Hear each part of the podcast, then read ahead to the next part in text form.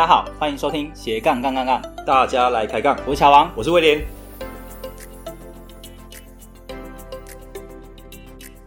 这个节目主要是分享斜杠人的大小事。我们希望透过不同斜杠人的访谈经验，让杠粉们获得更多的斜杠灵感，不再被单一职业、单一收入给绑架，进而获得更自由的斜杠人生。毕竟人生只有一次，为什么不斜杠呢？好，节目的一开始，我们一样先来念一位杠粉的留言。这位杠粉叫做 Dora，他说每一集都很喜欢，每次听完都觉得挖到宝了。乌龟妹那集听到一半，我以为我家垃圾车来的时间变了。我看到 Dora 的留言，其实觉得还蛮好笑的。哎、欸，就我听说那个什么乌龟妹那一集啊，好像很多人反应最清楚的就是他们家的垃圾车声音呢。没有啦，我听乌龟妹说，她粉丝也有跟她说，整集都有听下去。还有人说整个脑袋被开启，所以其实我觉得蛮多人都还蛮有收获的。哦，那我猜这应该是可能是因为那个疫情的关系，我发现大家对于数位游牧这个主题都还蛮有兴趣的。哎，可是我听说你之前不是不小心跟别人说是数位游民吗？然后还害别人满头问号，为什么要当游民？哎、欸，乔王，你不要乱讲，我这私下就乱讲讲错而已，你把它公开，然后我我已经 po 到 IG 上面，对，害害我被乌龟妹刁了一下，对啊，至少也没有那一天在乌乌龟妹面前出糗，对，哎、欸、对，现在现在疫情的关系，你是不是也在家上班？哦，对啊，已经有一阵子了，哦，所以变成说现在就是透只能透过电话啊，或者是一些 Line 啊来联络客户，嗯。那你都有乖乖待在家里吗？没有乱跑。当然啊，现在你要跑去哪里啊？乔王，你建议我一下。欸、也是啊，没错。但是，但乔王说真的，但其实我最近自己是遇自己是遇到一个困扰，就就是说头发那么长，不知道怎么办。头发那么长，不知道怎么办。对啊，不知道怎么要怎么剪。哦，我最近有去剪头发。哎呦，嗯，然后我最近还有看到一则新闻，还蛮好笑的，就是有个家长啊，他怕小孩乱出门，就把他带去理发厅，要设计师剪一个让他不敢出门的发型。哦，是哦，所以后来是剪了哪一种发型呢？就是那种中间理光啊，然后左右两边还有后脑勺还都还有一些头发，然后就看起来超超诡异的。害他完全不敢出门，新闻媒体还说远看有点像韩国瑜的发型。哎、欸，这个新闻是不是好像在什么印尼还是什么马来西亚的？我好像有看到。没有台湾呐、啊，台湾、啊、是台湾、哦。我觉得是真的，对不对？对啊，我我觉得那个小孩如果他可以找到这样的一个假发店呢，然后就不会有这个烦恼了。对，对，就把他带上去，哎、其实还是可以出门的、啊。那你你这样一讲，来宾该不会是？没错，今天我们就刚好邀请到一位假发店的老板，哎呦，而且他们的店名呢就叫做韩市长假发，哎呦，等一下我们可以来聊聊他的故事。那他是我台大学长，他原本是念地质系，那中间有做过很多事情啊，那后来因缘际会之下呢，开了假发店。他为了证明自己的假发不会被轻易识破，他还自己在头顶中间哦剃了一个光头。啊，就跟新闻中的那个小弟弟一样，然后只留旁边，然后还有后面的头发，而且他还拍了一系列的 YouTube 影片来测试他头发是不会掉的。本身他也有做一些国际贸易啊，还有二房东。那今天我们预计会讨论的话题呢，包括第一个，为什么想要开假发店？什么是科技假发？与传统假发有什么不同呢？第二个，国际贸易有什么需要注意的地方？然后第三个，疫情之下要如何找到新的出路呢？好，接下来我们就来欢迎今天的来宾，韩市长假发创办人浩颖。欢迎浩颖。Hello，浩颖。Hello，大家好。Hello，Hello，Hello。你要转述一下。好。哎，我是浩颖。哇，红花虾，红花虾，对不对？对啊。浩颖可以简单跟我们的听众介绍一下你自己吗？好，大家好，我是浩颖，本身是呃开假发店嘛。那开假发店其实也是当时觉得说要选择创业的时候要创什么行业。那我是觉得说，那我是走在路上，然后大概就看了一下，因为我是台北人嘛。那台北的话，就是很多最常看到的就是 Seven Eleven，对不对？哈，路上，然后还有就是房仲业，然后还有一句就是沙龙业。我心想，哇，这是三个算是比较是多的店家。那我可不可以在这三个中，可能可以可以有选到一些相关的？那所以那时候我就想说，啊，那如果是卖服务的，就是沙龙这件事情是那么多人需求的话，然后因为台北其实蛮多医美的，那那个头发也是那么有需求，因为医美的话，可能有些人是要去弄漂亮的脸嘛，或者说有些人是去植发，那我就选择他们两个人的中间，一个是卖产品的，一个是卖服务的，那我就选择是他们的中间的交界点，然后并且这个行业不会这么的拥挤，所以我就想说，那就来切这一块，这样子。OK。哎，浩影，像你刚才讲的是你在路上，呃，算是在路上去发现一些机会点。哦，没有啦，其实那时候我会切这一块的时候，也是因为我们是二零一九年嘛。那二零一九年刚好那时候是那个、嗯、呃韩市长的那个高雄市长那时候选选举跟台北，对对对，旋风就是还有就是台北本来是那时候要。呃，要选总统嘛，也就是说那时候都是那个的新闻。那时候我就想说，啊，好啊，如果我既然要开假发店，那我就取一个比较蛮酷的名字，至少大家会记得的名字。所以那时候我就想说，那就取一个全全台湾最好记的一个那个就是假发的。名字，所以我就是那时候就选取韩市长假发这样子。哦，哎，可是浩影，像你之前都没有做过这方面嘛？包含美容啊这些？没有，没有，没有，没有。其实我觉得，其实任何要去切任何行业，其实你只要有心，其实就可以切啦。像我当时要去投入这一个行业的时候，我就到了加法一级战区嘛，那就是刚好在市府站那边。那我就是在那边，就是在看加法店看一整看一整天，我就在那边门口啊，在按按码表，然后按一下。那边的人啊，流量流，流量啊，对对，然后之后有进去的客人数啊，然后之后再去，甚至我为了这件事情去做试调嘛，那时候我把我自己的头也是剃成光光，然后就是去假发店的时候，就是他们以为我是客人呐，但是我就是想说，哎，那这样子跟他们去聊一下，跟他们的员工聊一下，然后去了解这个产业别。然后我确定好了，哎，决定说好，那决定要切，那我们就是正式去切这一块。哇，哎，那其实，嗯，那个皓颖其实蛮有决心的。你那时候说说剃就剃，对啊，说剃就剃啊，没得怕。真的是，威廉，你敢不敢剃？你看，这就是人家就是所谓的全力以赴啊！你看，妈的，说一没有二，你看真的是。而且很好笑，当时进去的时候，人家都问我说：“你怎么会把头发剃成这样？”因为他们都看得到嘛，是有毛毛。然后我就说没有要跟人家赌博赌输，大冒险啊，大冒险欸。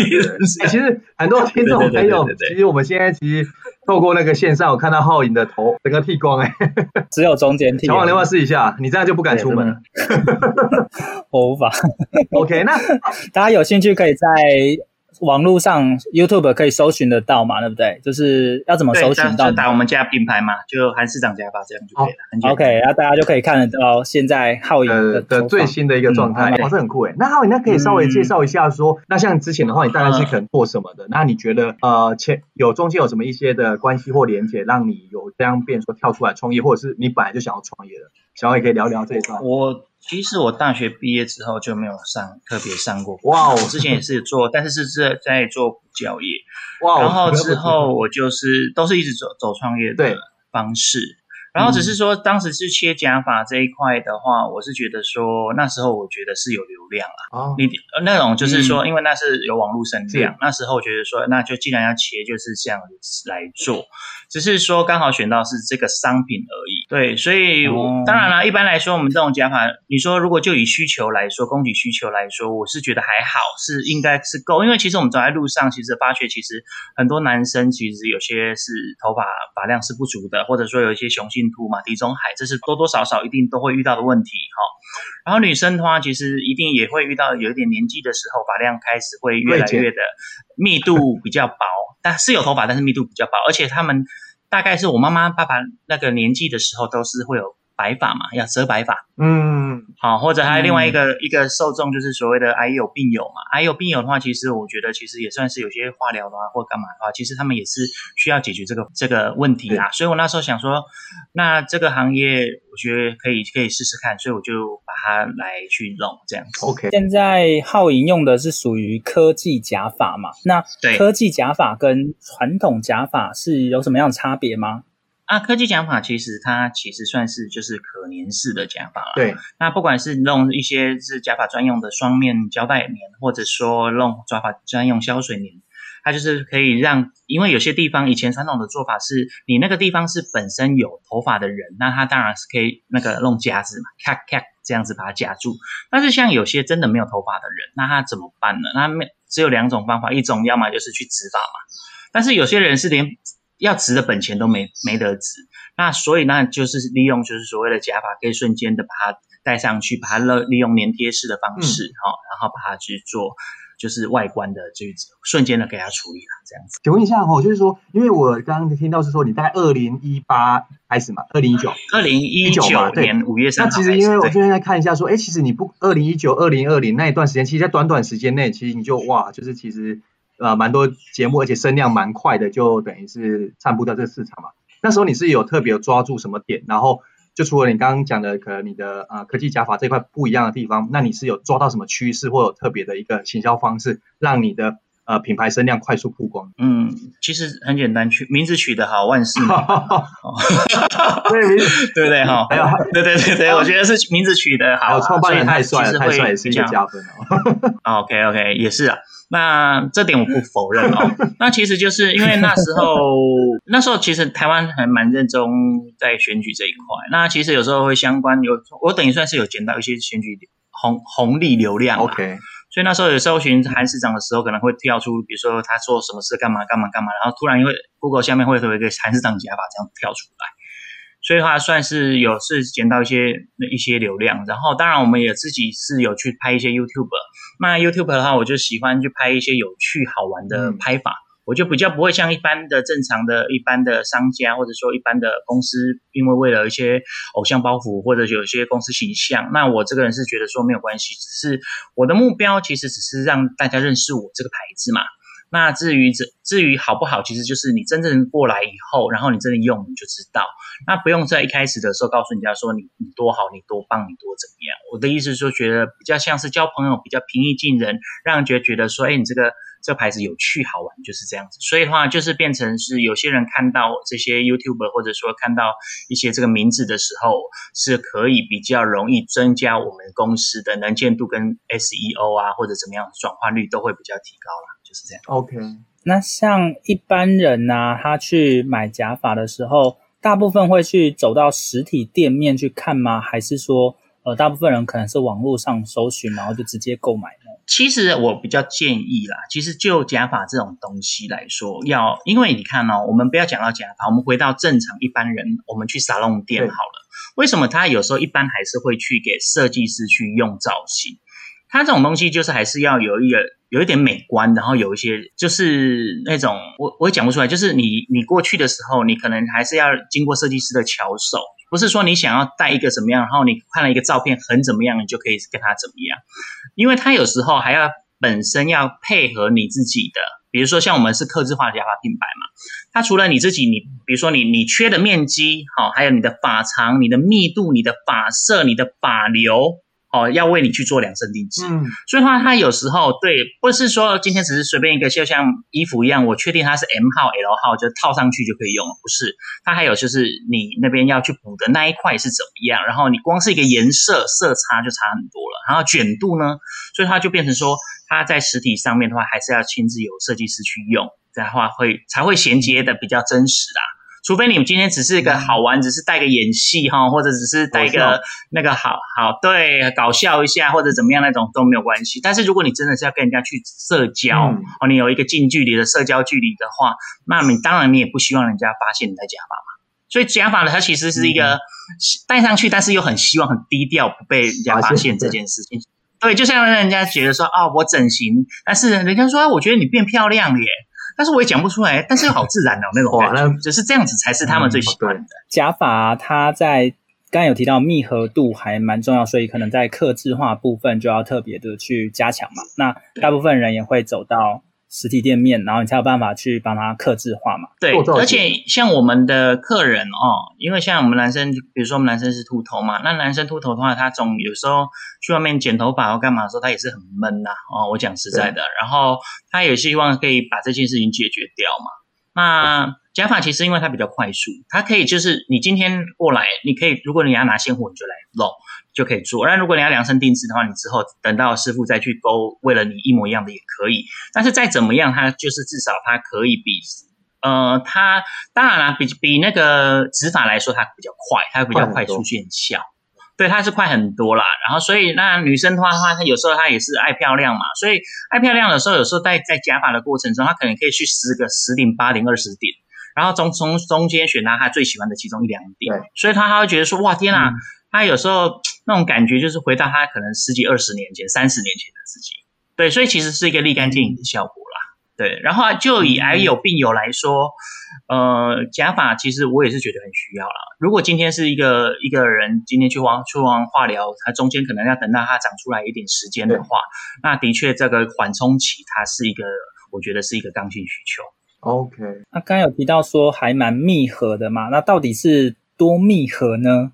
可以举个例吗？比如说做什么样的活动都不会掉。呃 okay, 像我们家就有拍过影片嘛，那时候我有拍一部蛮有意思，是我们家的影片中算是比较有。呃，是拍的最好的一部。那时候我就想说，那既然加法要很强，然后很密合，我就想说去拿那个呃水柱，不是电风扇就弱掉了，那个 洗洗车的嘛，洗车的十块钱了，对对对，然后就最强了嘛。那我想说，如果那那当然眼睛要小心啊，要保护眼睛啊。那如果那一关连那一关都过了，那其他的都不用太担心了。所以那种如果那一关都过了，台风也都过了啦。所以就是这样子。哇，所以 所以一战成名，对不对？一战成名。呃，好好痛啊！对，被打的很痛，但是他是很。对啊，浩影亲自上阵。我亲自下海拍，自己我老板下海。对对对对对对。对对对对对，不然如果。找别人拍，如果受伤了赔不起啊！这个这个，对对，那他直接切脑了，对 脑部手术。所以我想说，那也是一个决心嘛。然后，并且想说也是好玩嘛，也去做一个实验。所以我觉得这点倒是大家让大家比较放心啦。嗯，所以大家其实有兴趣也可以去搜寻一下那个影片，我觉得还蛮厉害的。如果连那么强力的水柱都没有办法吹掉，都没有办法射掉假发的话，基本上平常社交场合就不太会掉了。是的，是的，是的。对，那像你们的客群呢、啊，大部分是哦男性居多呢，还是女性居多？那你这边的部分可以稍微介绍一下，可能假发这一块的台湾市场。OK，好啊。其实就以爱漂亮来说，其实还是女生居多啦。因为男生有些最最厉害就是他不解决嘛，哦，那他什么都不怕，那那当然就没有这个问题。那但是有些想解决，但是他不没有解决方案的人，其实加法是一个最快的方式啦。哦，但是如果你是说男女比例的话，我们还是觉得是，我们就以统计来说，还是女生高，还是女生高。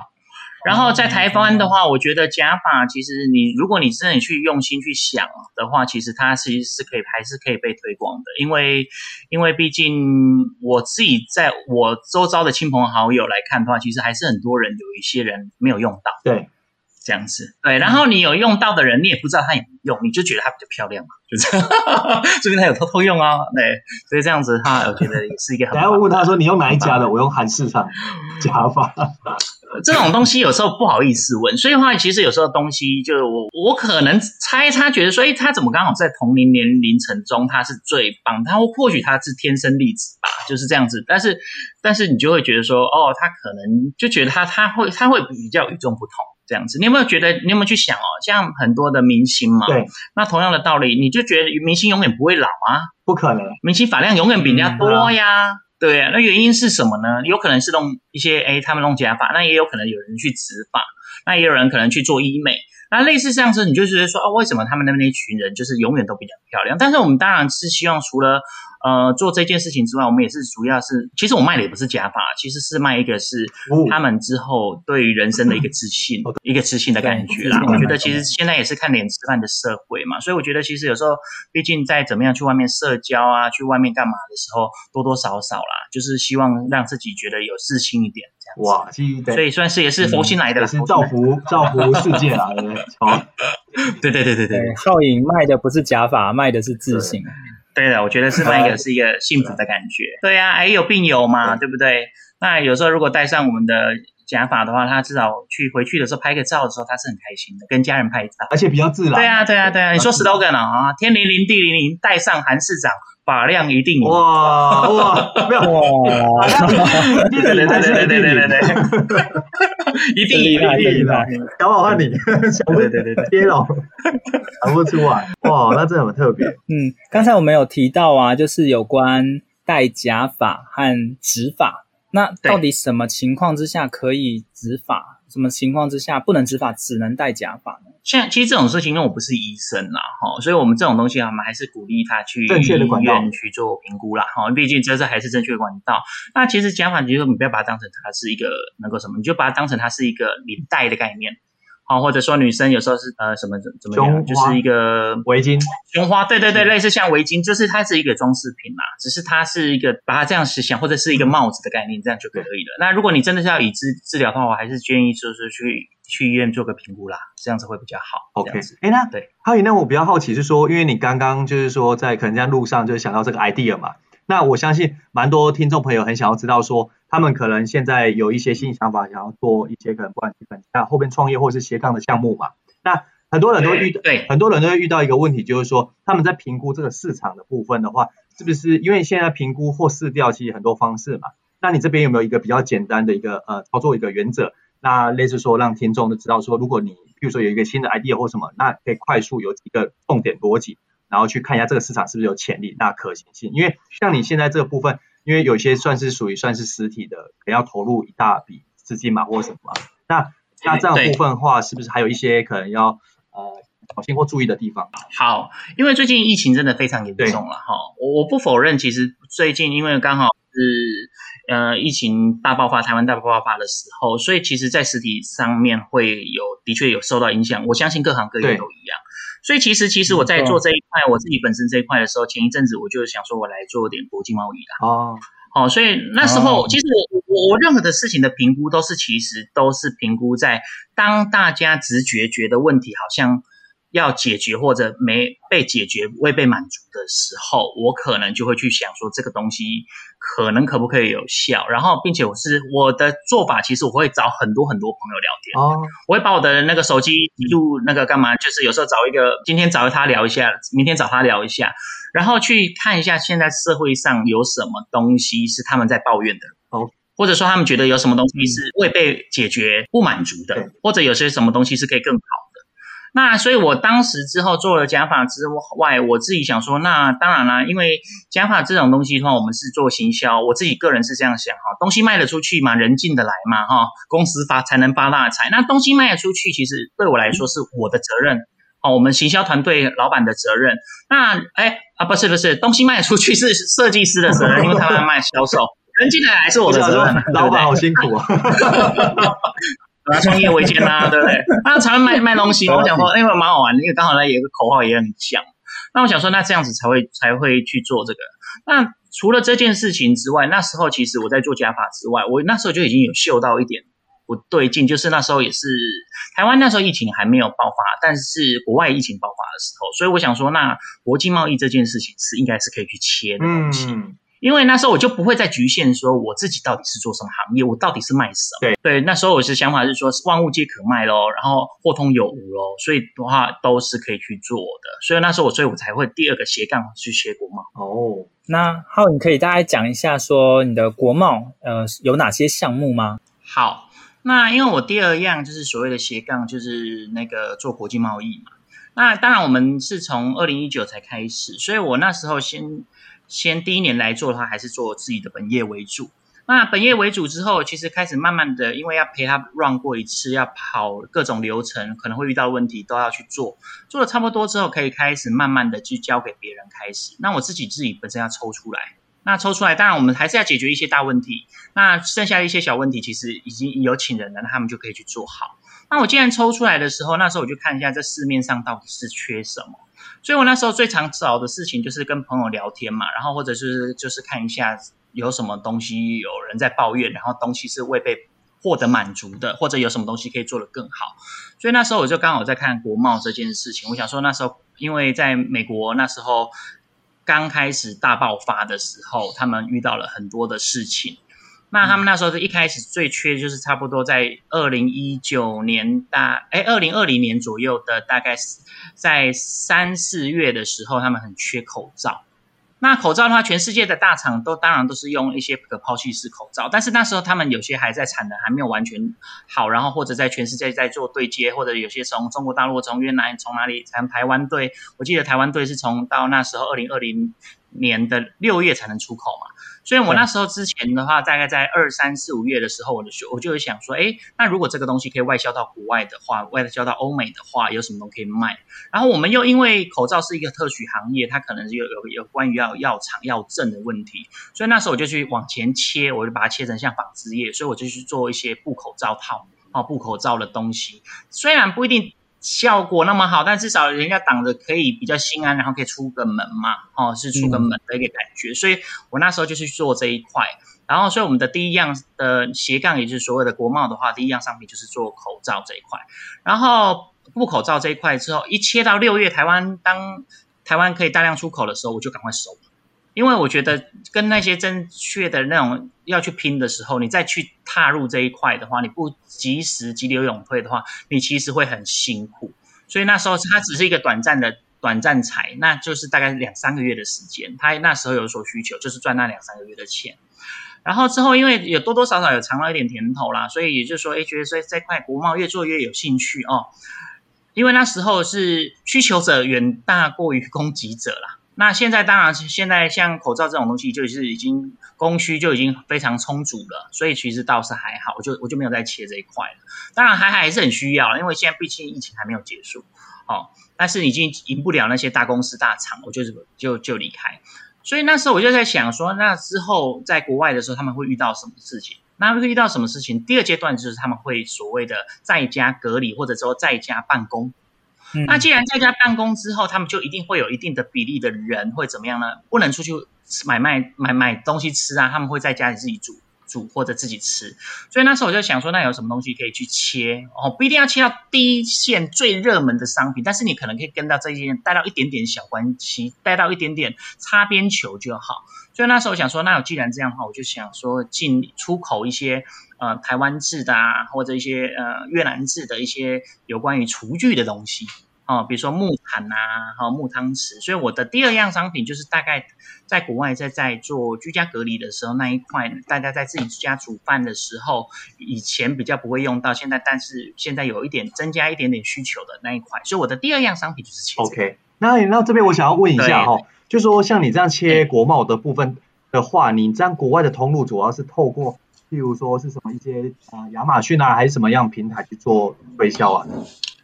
对，其实，在国外的话，如果一开始你要去打市场哈，一开始如果这样讲哦，我的思维是这样子哦。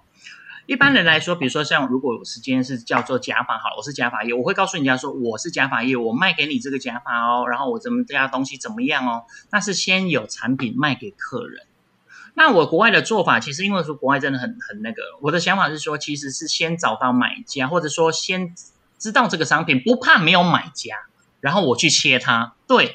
所以那时候的话，你说在国外在做这一块的时候，它其实没有想象中做的那么困难啦。虽然英文可能会有一点、有一点，或者说有一点进出口有一些、有一些国贸的规则，可能要去做小心一点这样做。其实倒是还好。所以它其实，在卖家那边的话，其实在国外的话，如果要做 B to B 的话，其实是有一些买家确定说他对这个件事情有兴趣，或者说他真的要差不多要去看，然后我们寄一些 sample 给他，他是没有问题的，我才开始去。大量的去找这个货，然后我们就是一次一批一批货这样子出去啦，这样子，所以它其实买家没有很难找。哦，所以浩影这边主要是透过 B to B 的销售，而不是 B to C 嘛，对不对？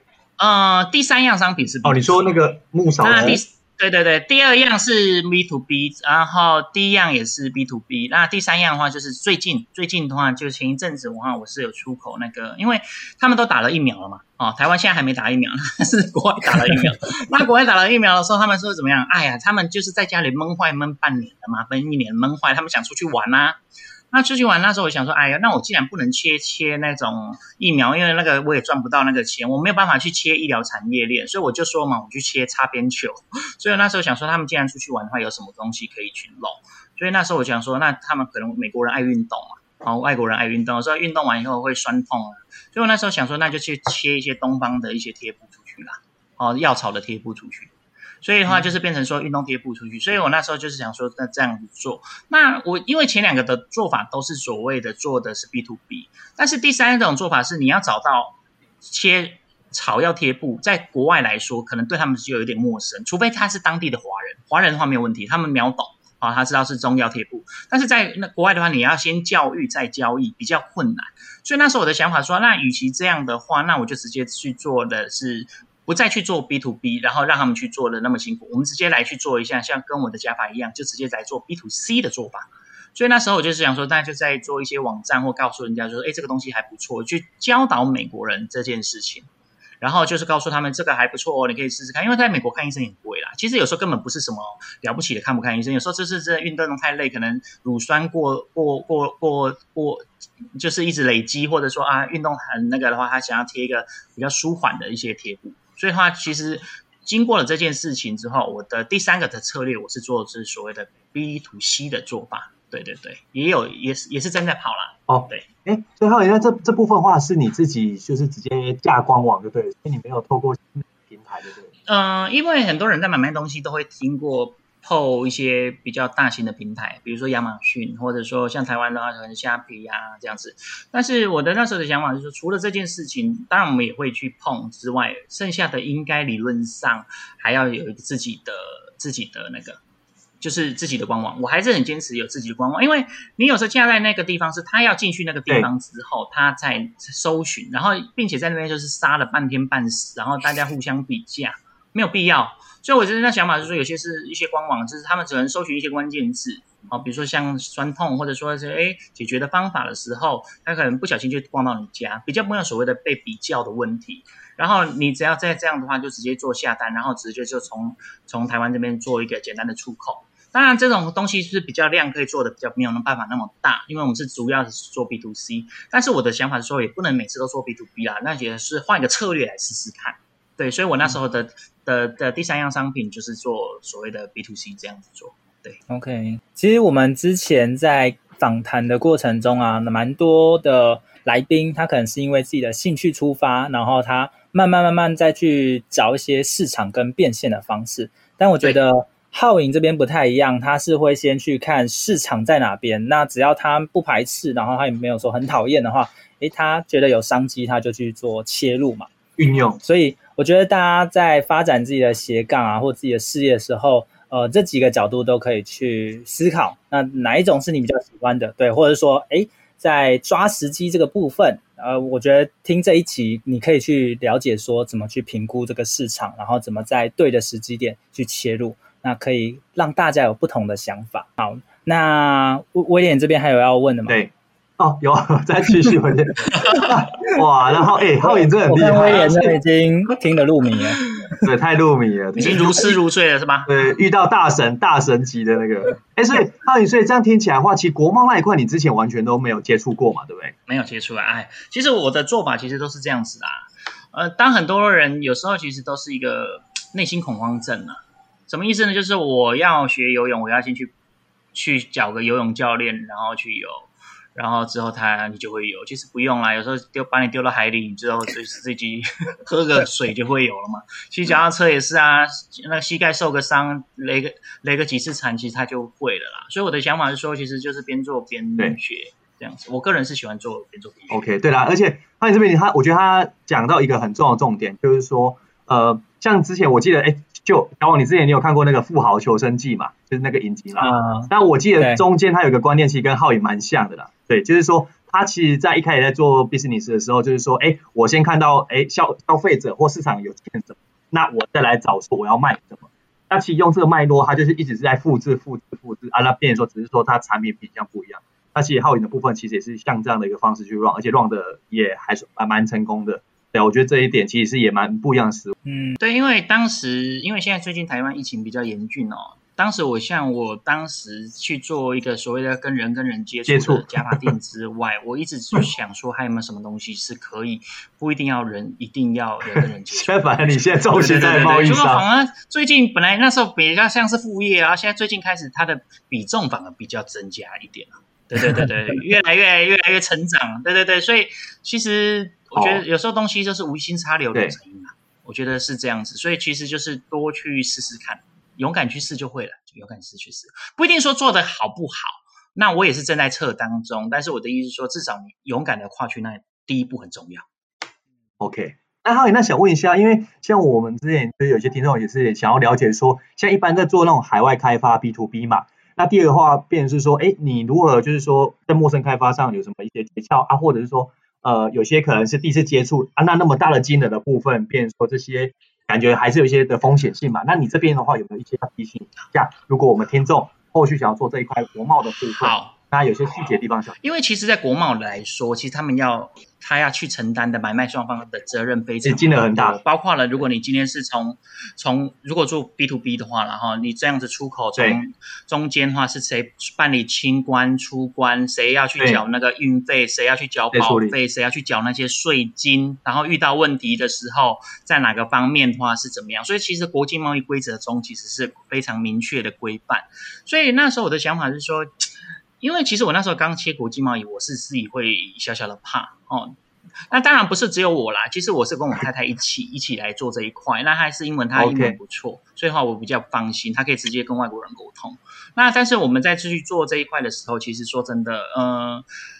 会很小心，就是我们光是一个测试，如果今天台湾要出口，假设到美国好了，光是到底是要邮局寄或者 UPS 跑，FedEx 跑，还是呃什么东西去跑哦，或者是对。怎么话，我们都会光是一样商品，我们都会跑很多个，哦，因为最因为光每个做法有点不一样哦，就是说有时候有些东西可能是，比如说像顺丰，它可能在大陆跟台湾很快，但是它在美国就慢。哦，对对，好，你懂吗？FedEx、DHL 或者是 UPS，可能在在国外就、嗯、就快，在美国、欧美就快，但是它可能运费就高。嗯、那邮政呢？邮政是什么都是最低的，但是它可能效率没有那么好。哦，所以我们每次在我出去的时候，东西我光是一个开始一直追踪的过程中，说，哎，货现在到哪里啦？去查，哎，清关了没啊？然后东西顺利吗？然后这样子，其实都是一个考验。所以，如果你一开始大家去切这一块的话，商品一开始不要全部 all in 哈，不要全部一次下太大，哦，因为你也在测试那个买家他跟你的呃契合度哈，买卖买卖双方的契合度。然后另外一个就是说你在所有的跑流程，嗯、我很坚持一定要亲自跑过一遍，哦，就算你今天是再出再怎么烂卖一盒东西出去都没有关系，但是你整个跑完一遍之后，你就心里有个底，哦，原来是这样子可以的。哦，这样子可以，因为最近其实说真的，在因为疫情的关系，最闷最闷的是两件事情，是一个第一个是台湾的那个汇差呃汇率，因为台币一直大涨，所以它是都被汇汇汇汇损失掉了。第二件事情是国际上的运费变超级贵，要不要寄随便你。哦，对，所以的话这个会被吃掉，非常非常的凶，嗯、但是没有办法，人出不去，但是东西还是要出去嘛。对不对？嗯，好，所以东西还是要卖得出去嘛。啊，人现在是真的进不来啦。但是问题是我们至少我们要把一些东西做出去的动作，不然的话，说真的，嗯、因为现在开始台湾又更更辛苦了哈。在台湾还没有打完疫苗，可能还要在一阵子时间的过程中。其实我个人会认为，很多的台湾的各个行业的商家可能会倒掉不少哦。哦，会是一个重新洗牌，是一个大乱斗、一个乱世的时代。那也是一个重新开始，也是个机会的时代。对不对？曹操能成为曹操，也是因为那时候轮天下要大乱的时候，轮不到他，机会重新来嘛。如果当天下太平的时候，他可能就只是一个就这样子，轮不到他。所以我觉得，其实任何做任何事情都是要有一个最坏的打算了。像我在做怎么样的时候，在做出口的时候，在做什么时候，我都是以想说，我都是当做我这一个货可能寄一寄被人家黑吃黑了，被人家吞掉了，寄丢了哈，然后赔款了哈，被海关说里面违禁品了那种的方式去想。你最坏可能会遇到的问题，你之后你其实当然做记的过程或者在做买卖的过程中，可能不会到那么惨，但是你之后有一个最差的打算之后，你就告诉自己，哎，我最大的停损在哪里？啊，我最大的可承受的范围在哪里？那我们就去做这样子。那我们节目呢都会送给杠粉一句话，浩颖这边有没有什么话是想要送给我们杠粉的？感觉浩颖有杠杠了，是？哦，真的吗？真的吗？太多话了，祝大家杠上开花，好吧？杠上加杠，对，杠上加杠，所以就是说，要一直斜杠上去嘛，对不对？我每次摸到那个杠的时候，我就在想要再摸下一张，然后如果再杠、再杠、再杠，最后再一个自摸的时候，哇！我觉得皓颖感觉就是很会玩，好了，好了，感觉那个浩宇可以帮我们加 slogan。